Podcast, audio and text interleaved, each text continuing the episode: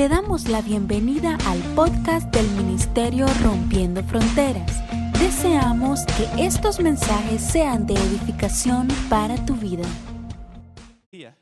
¿Y cuántos saben que muchas veces cuando Dios nos habla es más evidente cuando nos habla algo contrario a lo que naturalmente pensaríamos? Porque si Dios siempre me hablara lo que yo haría, si yo siempre le preguntara a Dios, Dios, ¿qué debo hacer? Y me dice siempre lo que yo pensaría que es correcto, no me está hablando Dios. Simplemente soy yo autoconfirmándome y creyendo que es Dios. Pero cuando Dios viene y te da un pensamiento contrario a lo que tu naturaleza naturalmente haría, entonces como que puede ser que ahí esté Dios hablando. Tampoco es que siempre que viene algo contrario es que es Dios, ¿verdad? Pero Dios, que la palabra describe que sus pensamientos no son los nuestros, que sus caminos no son los nuestros, muchas veces nos va a hablar algo que sería contrario a lo que yo naturalmente haría. A lo mejor yo pensaría, debo entrar en este negocio, pero de repente viene un pensamiento que me dice, no es por ahí. Y es contrario a lo que yo creo, a lo que yo quiero, pero muchas veces es Dios anticipándose con su sabiduría a lo que yo debo hacer. Entonces yo estaba pensando en ese momento y de verdad, cuando Dios a veces me habla y cuesta que yo acepte cosas contrarias a lo que yo pienso, yo digo, creo que Dios me está hablando en este momento. Y ese martes, que en la, en la tarde tuvimos nuestra reunión de servidores. ¿Cuántos estuvieron en la reunión de servidores del martes? Bastantes, ¿verdad? Y hoy todos llegaron temprano y todo. No sé si por miedo o por el amor de Dios llegaron hoy. El martes tuvimos una reunión de servidores que anunciamos la semana pasada.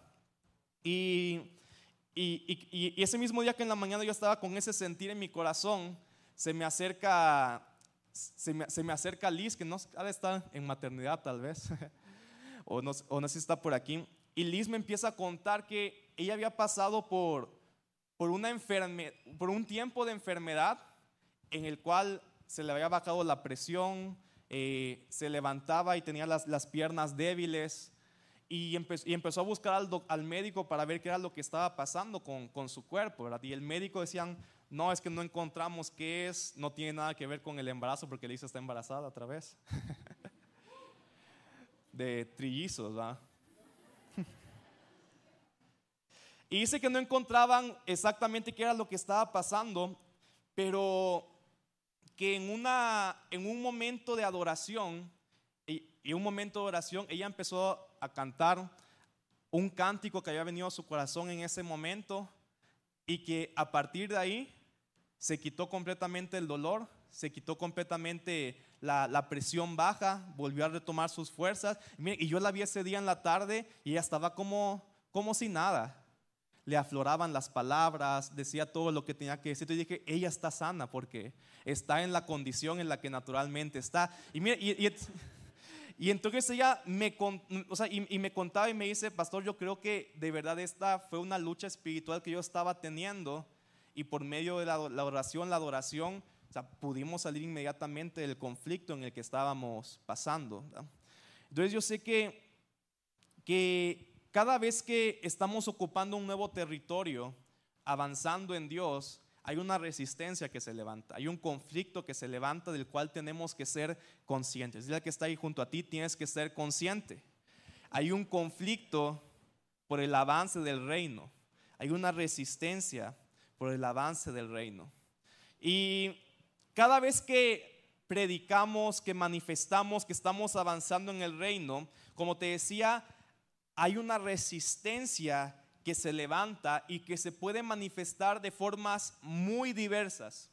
Por ejemplo, la Biblia habla en Efesios que una de las manifestaciones en la que esta resistencia se puede, se puede levantar es a través de lo que la palabra menciona como dardos de pensamientos. Es como un pensamiento que empieza a venir a tu mente para atacarte, para provocar temor, para provocar... Y mira, y no sé si a alguno de ustedes le ha pasado que a lo mejor ni han visto, ni ha pasado algo que pueda provocar, pero de repente es como que en tu pensamiento puede llegar como, siento que me voy a morir siento que me voy a enfermar, siento que algo, algo malo va a estar pasando. Y ese es como un pensamiento que está como un dardo ahí, levantándose como una resistencia en contra de tu vida y trayendo muchas veces temor, trayendo muchas veces estancamiento, tristeza. Hay gente que tal vez empieza a deprimir con ansiedad porque hay un pensamiento que le está entrando, que le está dando vueltas.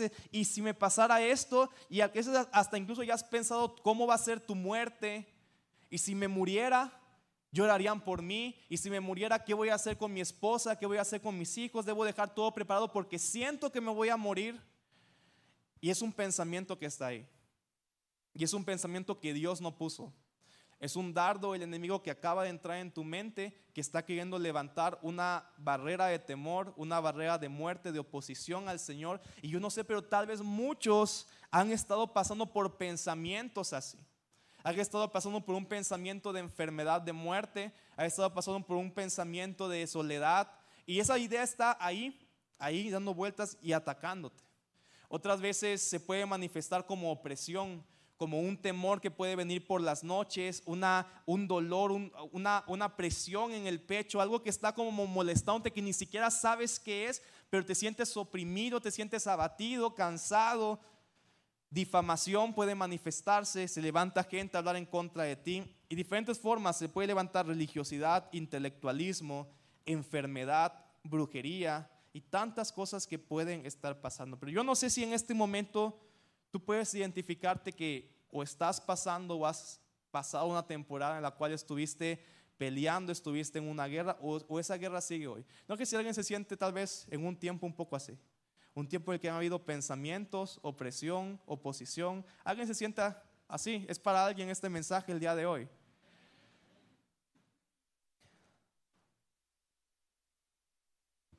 Muchas veces no entendemos la batalla que estamos librando porque somos escépticos a lo espiritual. Y eso pasa más hoy con las nuevas generaciones porque cada generación que va surgiendo es una generación más educada en cuanto a, todo, lo intelectual.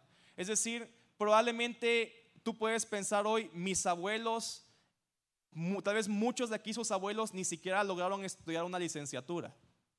Tal vez sus padres lograron algunos una licenciatura, algunos pueden pensar, yo ya estudié mi maestría, yo ya estoy estudiando posgrado, yo ya acabé todo esto, estoy estudiando también. Entonces, cada generación se va volviendo más estudiada en las cosas naturales, porque la universidad lo que te enseña es lo natural y te va volviendo sin darte cuenta también muchas veces escéptico a una realidad que no se enseña, que es la realidad espiritual. Y es por eso que a veces en las nuevas generaciones cuesta trabajo entender las cosas espirituales y muchas veces es visto como, ah, eso es religiosidad o eso es de, de los de antes, los viejitos, era un mover anterior, pero no entendemos que realmente es algo real que tenemos que estar entendidos para poder seguir avanzando en lo que el reino tiene para nosotros.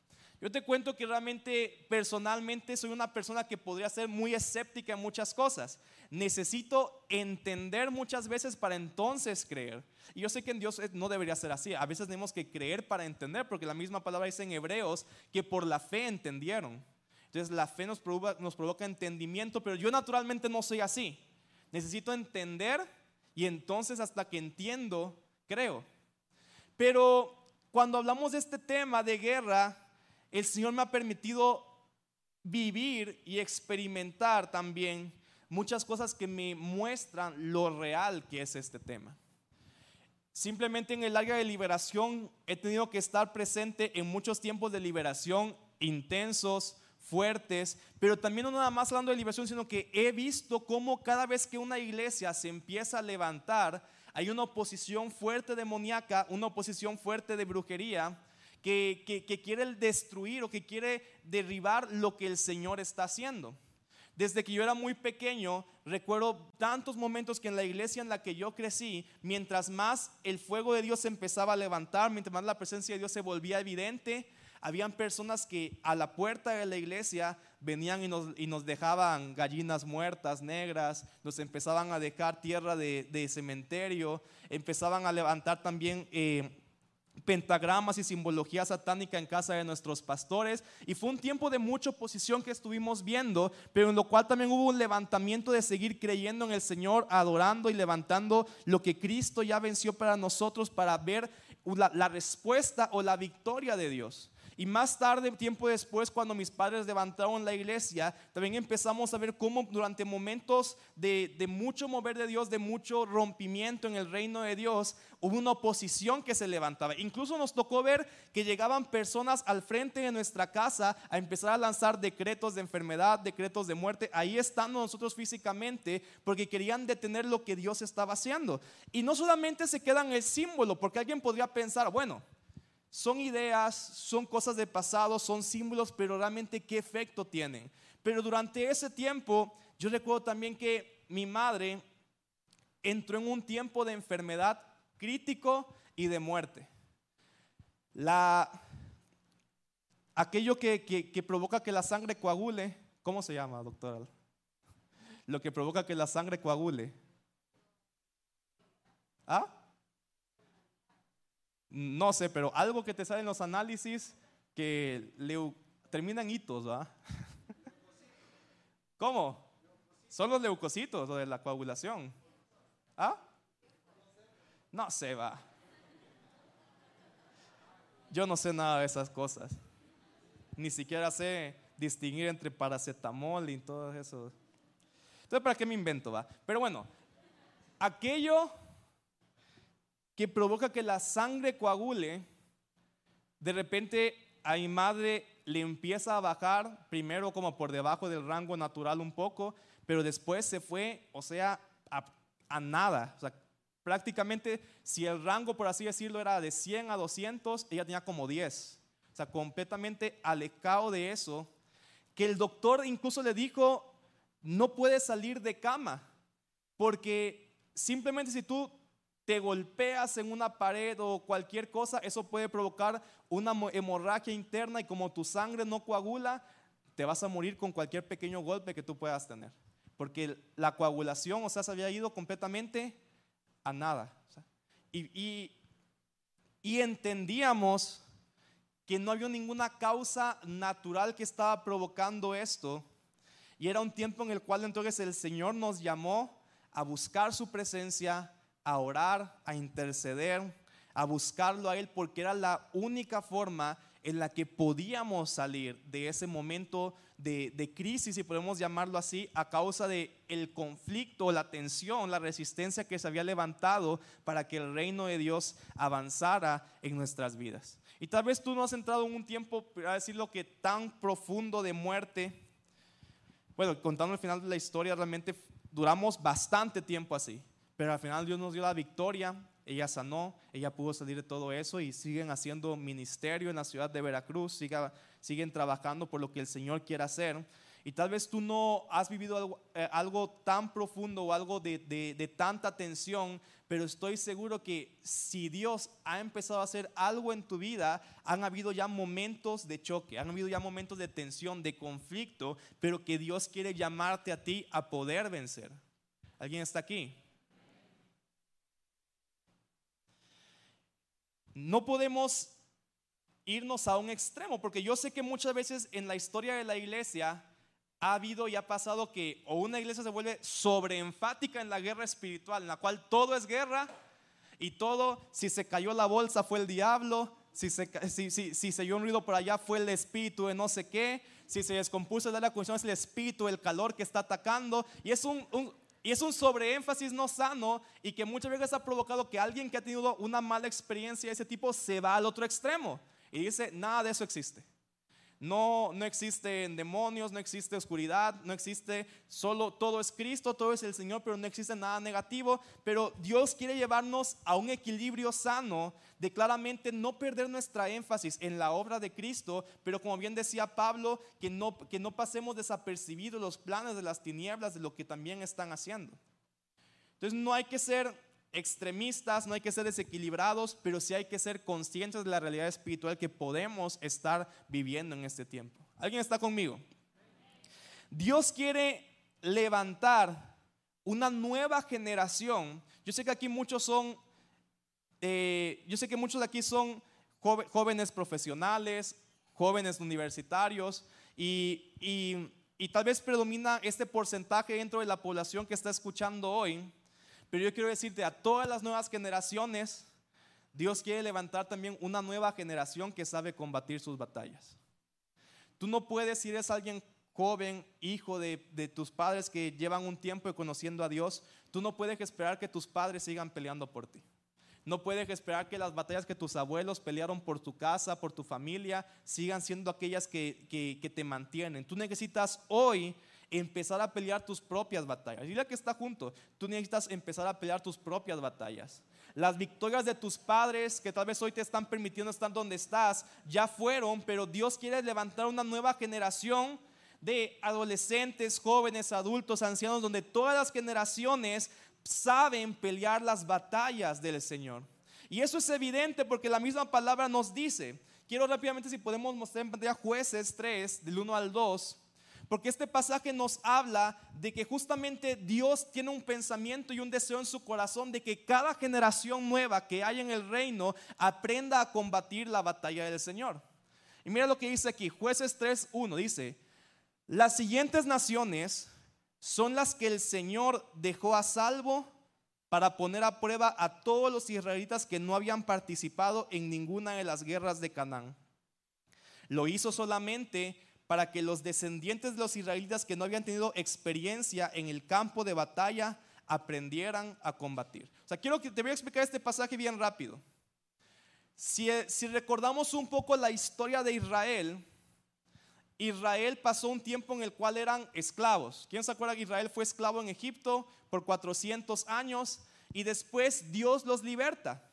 Pero la palabra nos muestra que nadie de los que salieron libres de Egipto, excepto Josué y Caleb, pudieron entrar en la tierra prometida. ¿Por qué? Porque ellos venían con una mente de esclava, no eran temerosos, no eran conquistadores, no, tenían un corazón para la guerra, entonces no podían entrar a conquistar la tierra prometida. Entonces se levantó una segunda generación, la generación de Josué, los cuales aprendieron desde pequeños a pelear, a conquistar. Entonces ellos conquistaron y entraron en la tierra prometida del Señor y ya habían conquistado, pero justamente pasó lo que dice aquí, que jueces es la continuación del libro de Josué, de la historia de Josué. Ya Israel había conquistado, entrado a la tierra prometida. Y mira nuevamente si podemos poner en pantalla jueces 3.1 que dice, pero el Señor intencionalmente no permitió que la generación de Josué derrotara a todas las naciones que ocupaban la tierra prometida, porque sabía que si destruían todo y la nueva generación que naciera no tenía ninguna batalla que luchar, se iba a volver una generación débil. Y Dios quería que no solo la generación de Josué fuera la de conquista, la luchadora, la que tenía un corazón para la guerra, sino que aquellos que ya habían nacido dentro de la promesa también pudieran por medio de la batalla desarrollar ese espíritu guerrero que Dios quería formar en cada uno de ellos. Si no pasa lo que lo que, lo que quería, quiero representar esto también en un lenguaje más contemporáneo. Si me pueden poner la imagen del,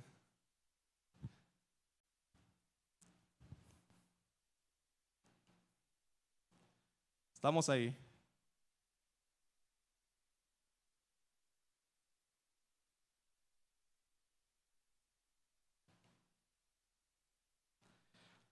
Es el espíritu del proyector que no quiere.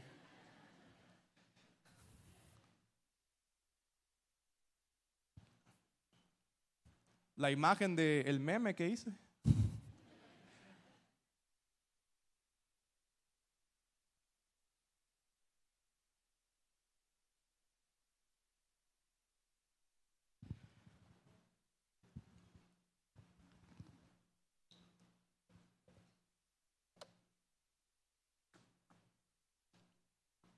Si no, ya no.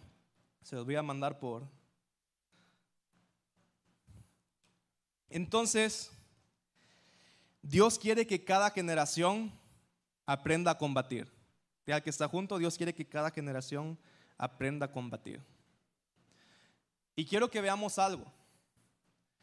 Dios permitió que estas naciones quedaran ahí intencionalmente para formar el corazón guerrero en la nueva generación.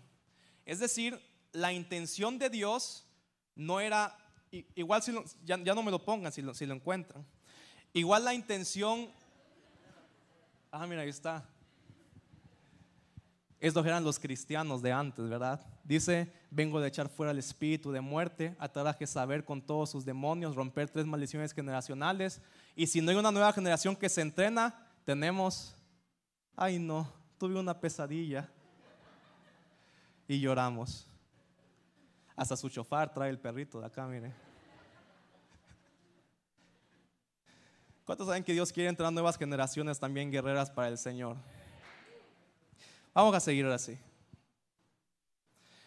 Dios permitió estas batallas no para destruir la nueva generación, no para herirla, sino para formarla. En otras palabras, disipularla. Porque el fin de la iglesia y el, fin y, el propósito por el cual todos nosotros también estamos reunidos es, estamos siguiendo a Jesús, aprendiendo a ser como Jesús. ¿Y cuántos saben que Jesús es un guerrero? La palabra constantemente dice, el Señor es guerrero. Jesús es un guerrero. Jesús vino a destruir las obras del diablo. Es más, la palabra dice que antes de comenzar su ministerio, Jesús fue llevado al desierto para tener una confrontación cara a cara con Satanás, de la cual él sale victorioso. Entonces Cristo, si queremos que Cristo sea formado en nosotros, parte esencial del discipulado, parte esencial de ser como Jesús es tener un espíritu y un corazón de guerra. Un corazón guerrero porque Jesús es un guerrero. Y yo no puedo ser como Jesús si soy una persona temerosa. Yo no puedo ser como Jesús si soy una persona que nunca pasa por una confrontación espiritual. Porque Jesús las pasó y quiere que nosotros que estamos caminando para ser como Jesús pasemos por esas batallas. Pero desde algo podemos estar seguros que ya tenemos la victoria asegurada y que si Cristo te está permitiendo hoy pasar por una batalla es porque ya sabe que todas las herramientas para vencerla. No quiere decir que va a ser fácil, no quiere decir que va a ser rápido, pero sí quiere decir que si te está permitiendo entrar en un tiempo de confrontación, es porque le está formando a Cristo en ti y quiere levantar ese corazón para la guerra y quiere que aprendas a luchar tus propias batallas. Vamos aquí. Dios es misericordioso y cuando sabe que no estás listo para cierto tipo de batallas, no te va a meter. O sea, en eso podemos estar seguros. Y estoy leyendo muchos pasajes, voy a enseñar algunas cosas. Éxodo 13, 17. Éxodo 13, 17 dice, cuando el faraón dejó salir a los israelitas, Dios no los llevó por el camino que atraviesa la tierra de los filisteos, es decir, el camino donde se iban a topar con enemigos. Dice, Dios no los llevó que era el más corto, pues pensó, si se les presenta batalla, podrían cambiar de idea y regresar a Egipto. Esta era una generación que he dicho, una generación que era esclava, no habían sido formados para la guerra y Dios los quería llevar a la tierra prometida y había un camino corto, no tenían que pasar 400 años, había un camino corto por el cual podían entrar, pero estaba ocupado por filisteos, pero como el Señor sabía que Israel aún no tenía un corazón para la guerra, en su misericordia no los dejó pasar por ahí, porque eso significaba que por temor iban a abortar la promesa. Entonces, aún en su misericordia lo hizo pasar por un tiempo largo de 400 años, pero para que ellos pudieran entrar a esta tierra. Entonces, Dios, quiero que entiendas que no te va a meter en una guerra que no estás listo. Él siempre te va a meter en una guerra de acuerdo al nivel espiritual y al nivel y el corazón de guerrero que ha formado en ti. Así que puedes estar resguardado en eso. Pero también eso significa que si hoy estás en una batalla espiritual es porque el Señor ya cree que estás listo para esa batalla. Es porque el Señor ya sabe dice, ya esta persona ya está preparada para entrar en este nivel de guerra, en este nivel de conflicto. Y cada vez que avances, avances más en el Señor, la guerra va a ser de mayor nivel, la guerra va a ser de mayor, de, de mayor resistencia, pero es porque Dios dice, ya pasaste este grado, quiero llevarte a un siguiente grado para que puedas ver más. Y el punto es que la resistencia es lo que aguarda que puedas entrar a la promesa de Dios. Israel tenía que entrar a la tierra prometida y aunque Dios podía con su mano quitar a las naciones, Él quiso que ellos conquistaran siempre con su ayuda. Él era el que les daba la victoria, pero quería que vivieran el proceso, que vivieran la lucha, que vivieran la experiencia. Y eso es algo que hoy a nosotros no nos gusta pasar. Porque queremos que la promesa de Dios sea sin lucha. Y la promesa de Dios viene con una batalla que hay que conquistar, porque es en esa batalla que se nos forma el corazón listo y preparado para poder administrar la promesa de Dios. Si tú tienes una promesa de negocios en tu vida y tú dices, pero viera que cada negocio que levanto me truena y esa es una batalla, pero que si Dios te diera fácil tu negocio, no estarías las experiencias que formaron tu corazón para que cuando lo recibas lo administres correctamente. Y por eso es que pasa que tal vez hay un padre rico que hereda a un hijo que nunca fue formado y pierde todo. Porque su corazón nunca vivió la guerra y el proceso que le permitió administrar correctamente ello. Si tú estás creyendo por tu familia, el proceso de luchar por ella es lo que te va a permitir atesorar, resguardar la familia que Dios está levantando en tu hogar. Pero tienes que vivir la batalla para que esta forme tu corazón y lo puedas administrar correctamente. Dios está interesado en que cada generación pueda pelear sus batallas. Y no sé qué nivel de guerra estás viviendo hoy pero Dios está aquí. Y si Dios te metió, puedes vencer. Amén.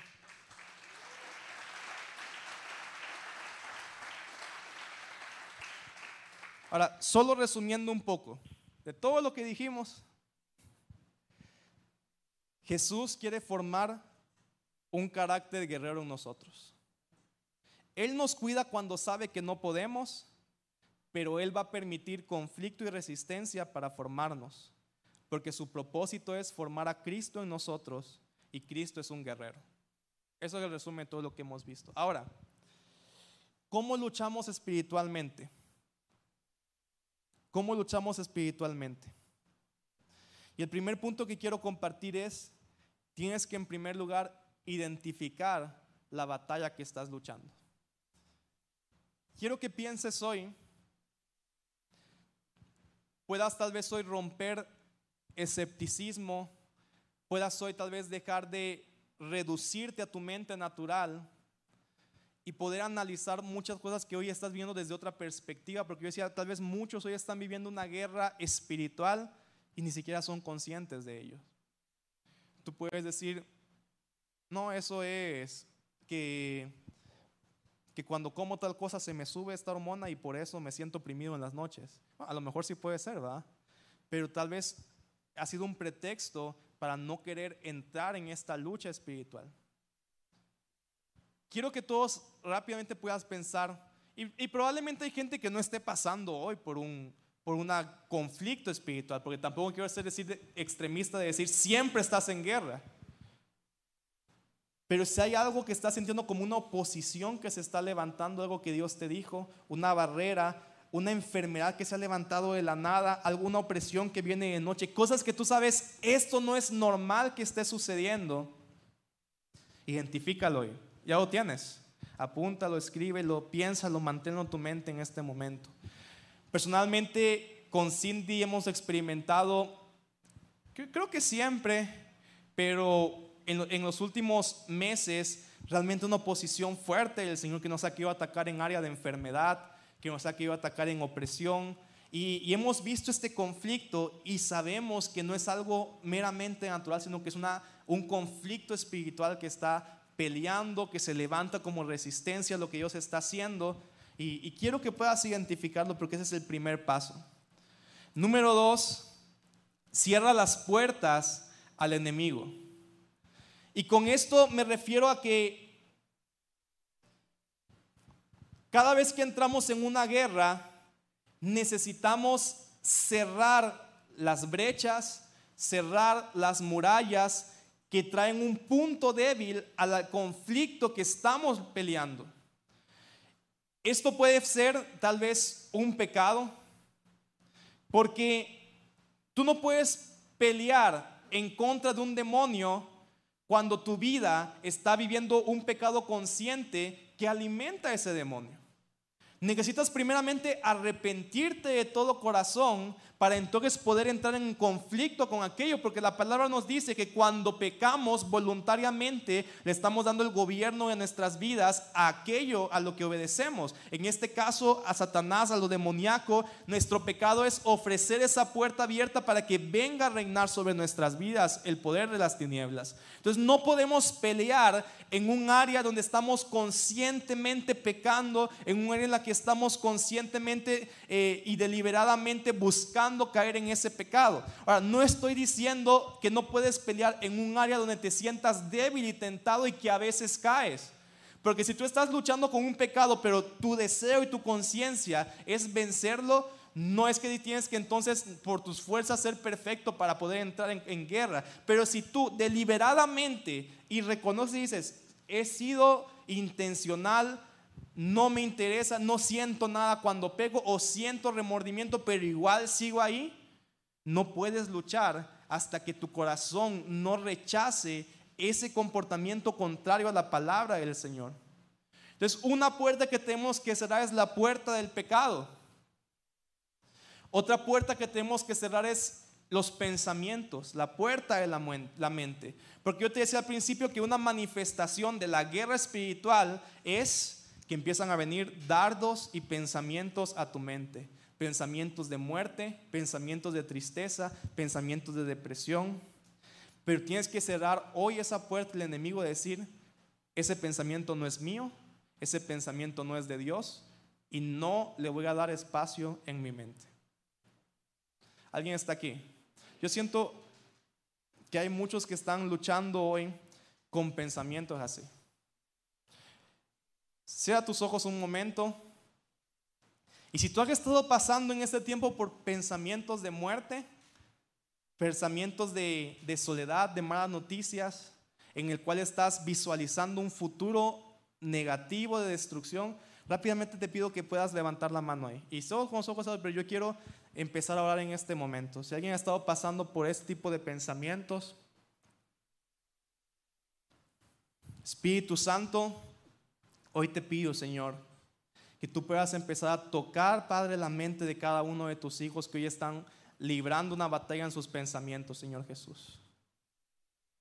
Señor, ven ahora, Padre, y empieza a romper el pensamiento de muerte sobre, sus, sobre ellos, Padre, porque tu palabra dice que tú has venido a traer vida el ladrón viene a matar, a robar, a destruir, pero tú vienes a traer vida en abundancia, Señor. Yo te pido que ese pensamiento de muerte, de enfermedad, Padre, ese pensamiento fatalista en la mente y el corazón, ahora en el nombre de Jesús, Padre, por la unción de tu Espíritu, Dios, te pido que rompas el pensamiento. Cierres esa puerta en la mente de tus hijos ahora en el nombre de Jesús, Señor, y puedas echar fuera el espíritu de opresión que viene con un pensamiento contrario a tu voluntad, Padre.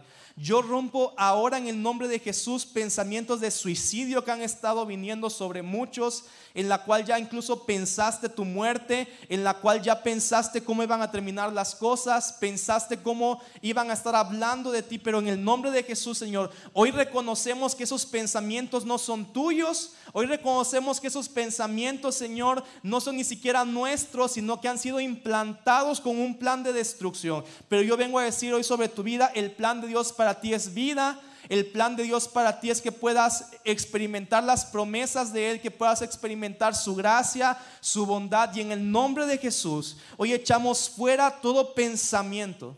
Quiero que de manera personal puedas decir, este pensamiento no es mío, este pensamiento no es de Dios. Hoy empiezo a pensar lo que viene del Señor, empiezo a tomar los pensamientos de su palabra, sus promesas, porque no voy a dejar la puerta de mi mente abierta para la obra del enemigo sobre mi vida. Espíritu Santo empieza a moverte. Oh. Quiebra ahora, quiebra ahora toda puerta abierta en los pensamientos, Señor. Disipa los dardos del enemigo, Señor Jesús. Pongan su mano sobre su cabeza, todos aquí. Toca Espíritu Santo ahora. Renueva nuestras mentes para pensar como tú. Pon la mente de Cristo en nosotros, Espíritu Santo. Empieza a sanar. Empieza a romper, Señor Jesús.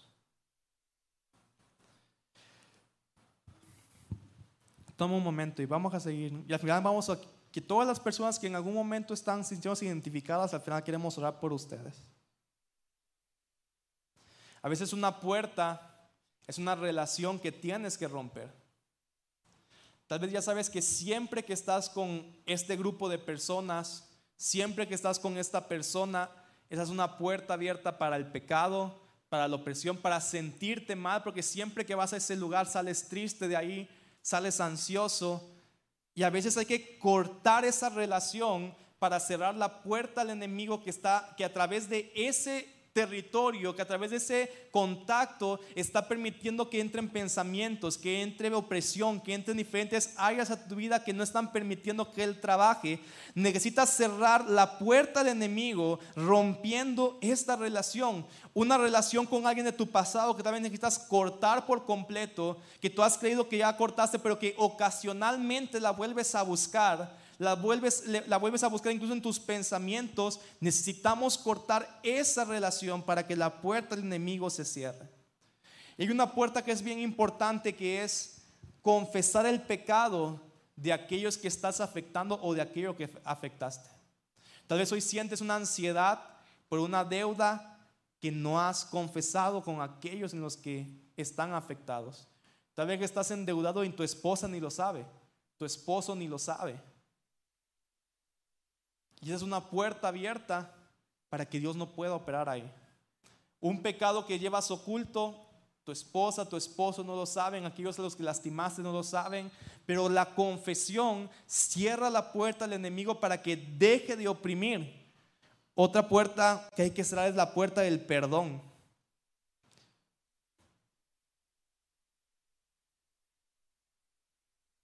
La misma palabra dice que si no perdonamos es una puerta para que los verdugos puedan oprimir nuestras vidas.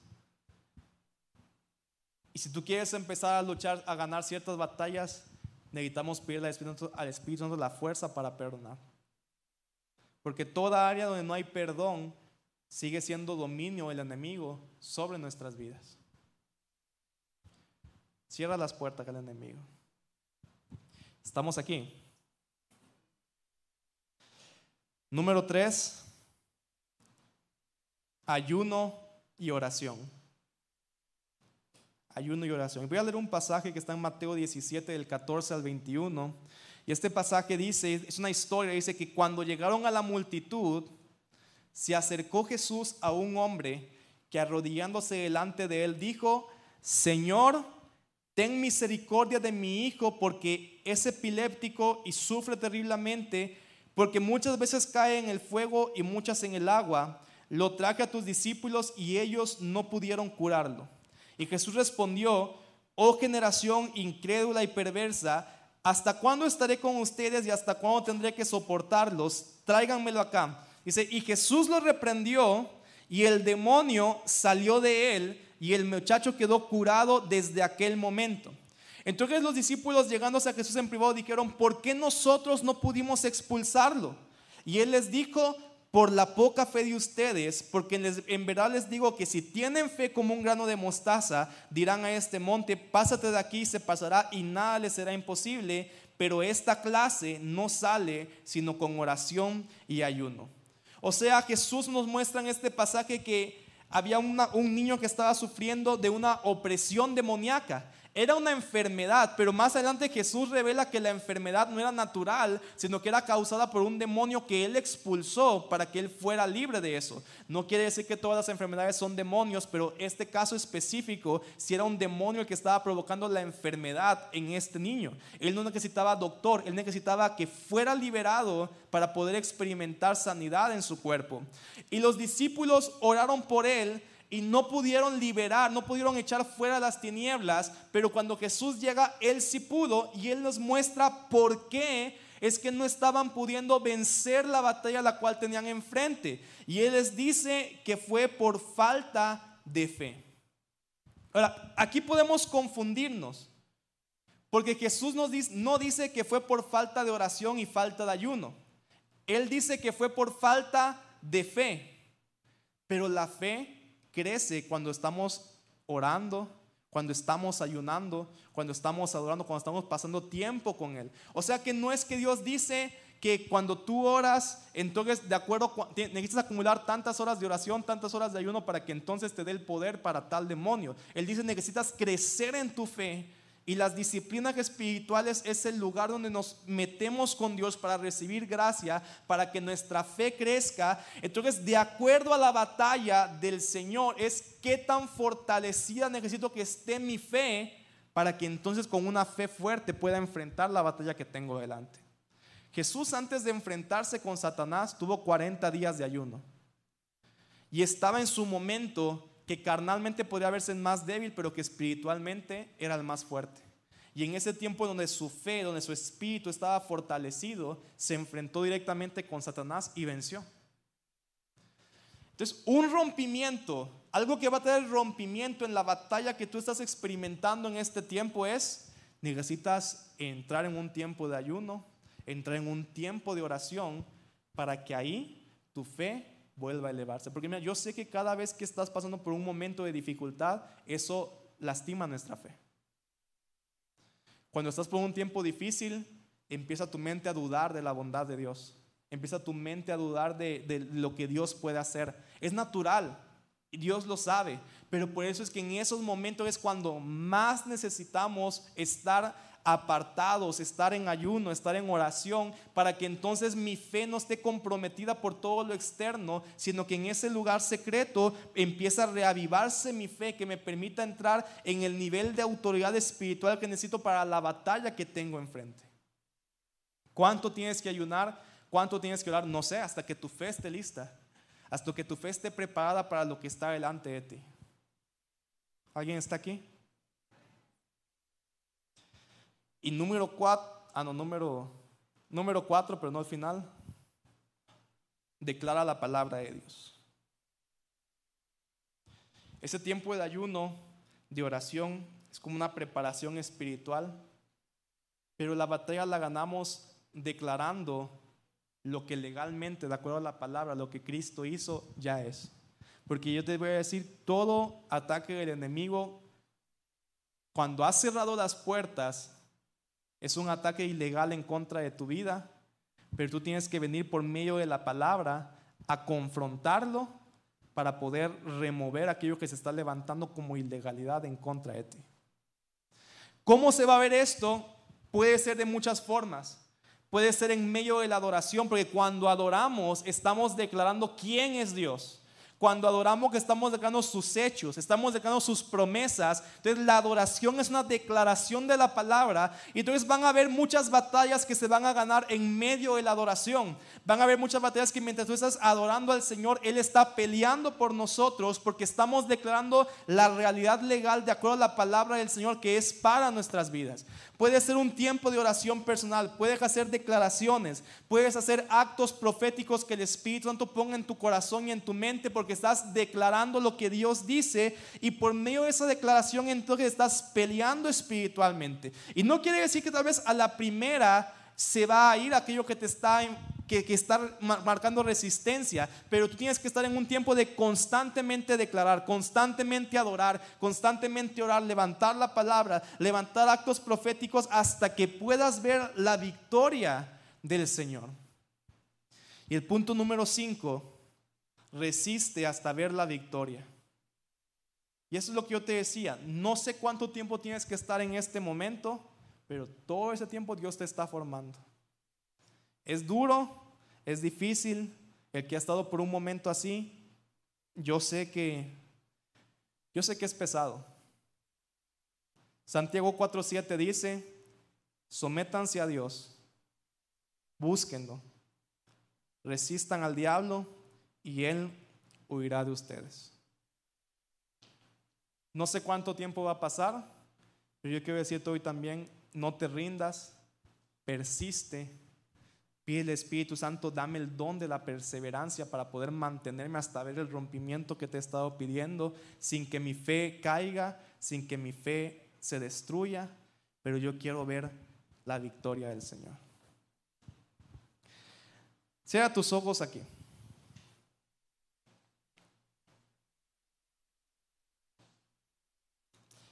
Espíritu Santo, te pido que hoy puedas mostrarnos a cada uno de nosotros cuál es la batalla que estamos luchando.